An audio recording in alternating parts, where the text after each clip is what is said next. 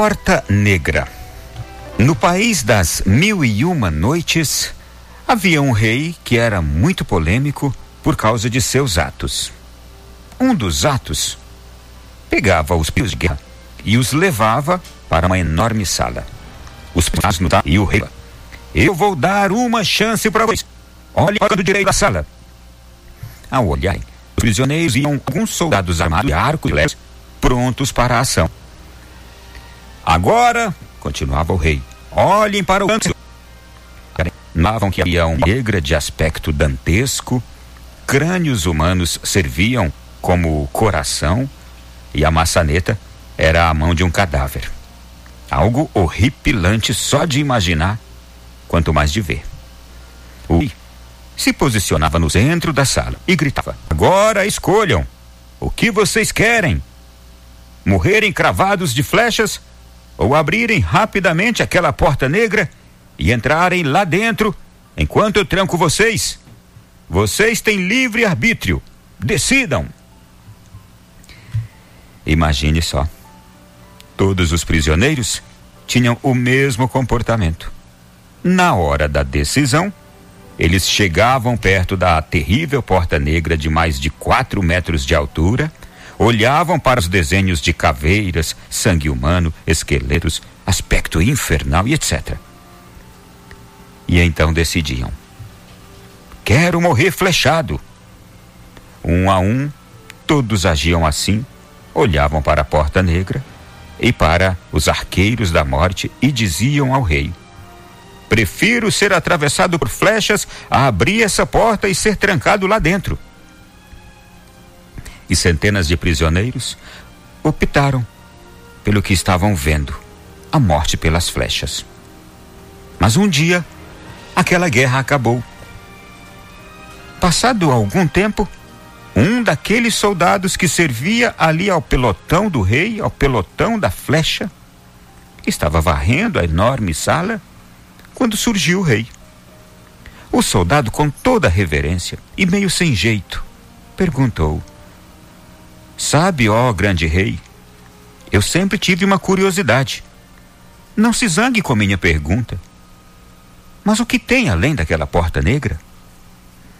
O rei então respondeu a ele: Lembra que eu dava aos prisioneiros duas escolhas? Pois bem, vá agora você. Abra a porta negra.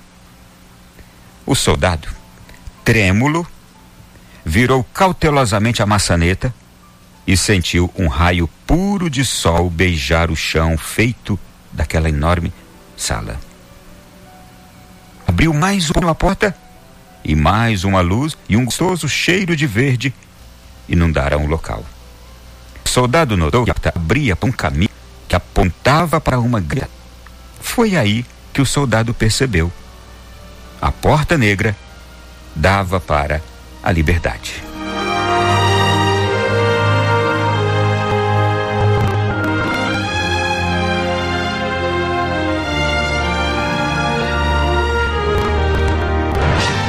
Irmã,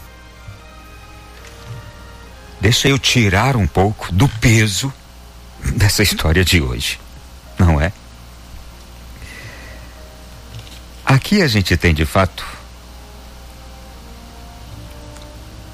uma história fabulosa. Vou tratá-la como uma fábula, na verdade. Porém, há nela alguns aspectos que merecem muito a nossa consideração. Quando se vive em estado de guerra, quando se vive em estado de pressão, quando se vive como prisioneiro de qualquer que seja a situação, eu vou agora tratar de guerra interior, de guerra familiar, de pressões diversas da vida da gente. Quando se vive conflitos e a gente trata a tudo e a todos como inimigos, quando não confiamos em ninguém. E quando achamos que estamos sendo perseguidos, que parece que a vida nos persegue, querendo nos causar um grande mal, e aí perdemos a paz interior. A gente realmente enxerga o perigo em todas as coisas, em todos os lugares, e não conseguimos tomar a decisão certa. Porque a gente não consegue enxergar nada e tem medo de tudo. Aqui, neste fato de hoje, nós vemos aqui uma história muito bem ilustrada. Prisioneiros de guerra enfileirados no centro de uma sala e que o rei então manda escolher aquelas duas formas. Para eles, eram formas de morte a porta negra e morrer flechados. E o rei mandando escolher. E a resposta daqueles prisioneiros, quando o rei mandava escolher, era dizer: Eu prefiro ser atravessado por flechas a abrir essa porta e ser trancado lá dentro. Porque não se conseguia acreditar que houvesse uma boa escolha. No meio dos conflitos, no meio das guerras, das pressões que a gente vive, das guerras dentro de família, do conflito interior, a gente não consegue ver que há uma saída.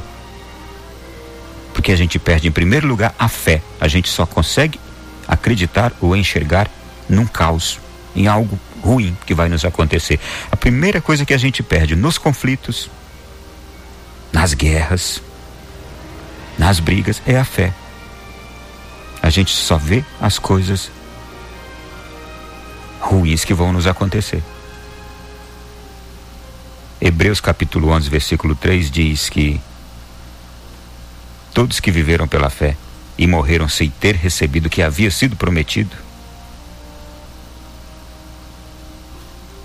todos estes que viveram pela fé, quando a perderam, perderam o caminho, perderam a esperança.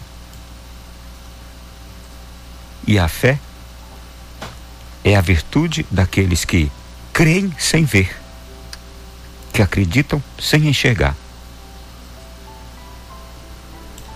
Aqui nós temos de fato uma demonstração de que quando não estamos bem, a gente perde a fé, a certeza de que há uma saída, há um caminho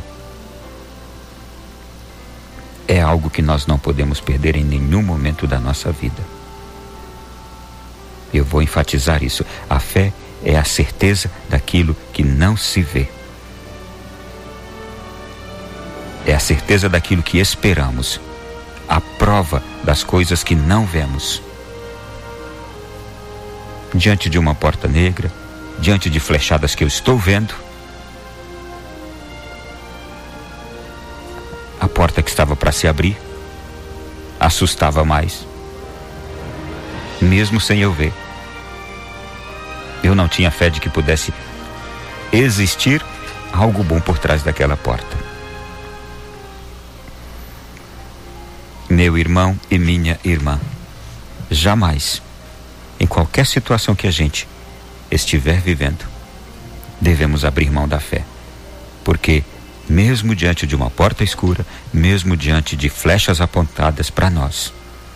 Mantenha a fé. Mantenha a esperança e a certeza, mesmo sem ver. Aquele soldado, quando abriu a porta, o que, que ele encontrou do outro lado? Ele viu que lá do outro lado tinha sol viu que do outro lado tinha uma grande estrada. Entrou também aquele cheiro de verde que vinha daquele caminho ensolarado. E ele descobriu que ali estava a liberdade. Ainda bem que somos cristãos. Porque em qualquer que seja a situação de morte, de ameaça, de chantagem, em qualquer que seja a nossa situação de pressão, de esgotamento, de doença, qualquer que seja a nossa situação de desmoronamento familiar, se eu mantenho a fé, tem um sol atrás daquela porta que está fechada, por mais feia que seja a porta. Tem um sol, tem um cheiro de um caminho verde, tem uma grande estrada, tem a libertação desse mal que eu estou passando, desse mal que eu estou vivendo. Por mais trêmulo que eu esteja, com tudo que é inimigo apontando para mim, eu não posso perder a fé. Tem sol, tem estrada, tem bom cheiro, tem a libertação. Não perca. Não perca a fé. Ela é a certeza daquilo que esperamos e a prova das coisas que nós não estamos enxergando agora. Muito boa tarde. É assim que começa o programa de hoje.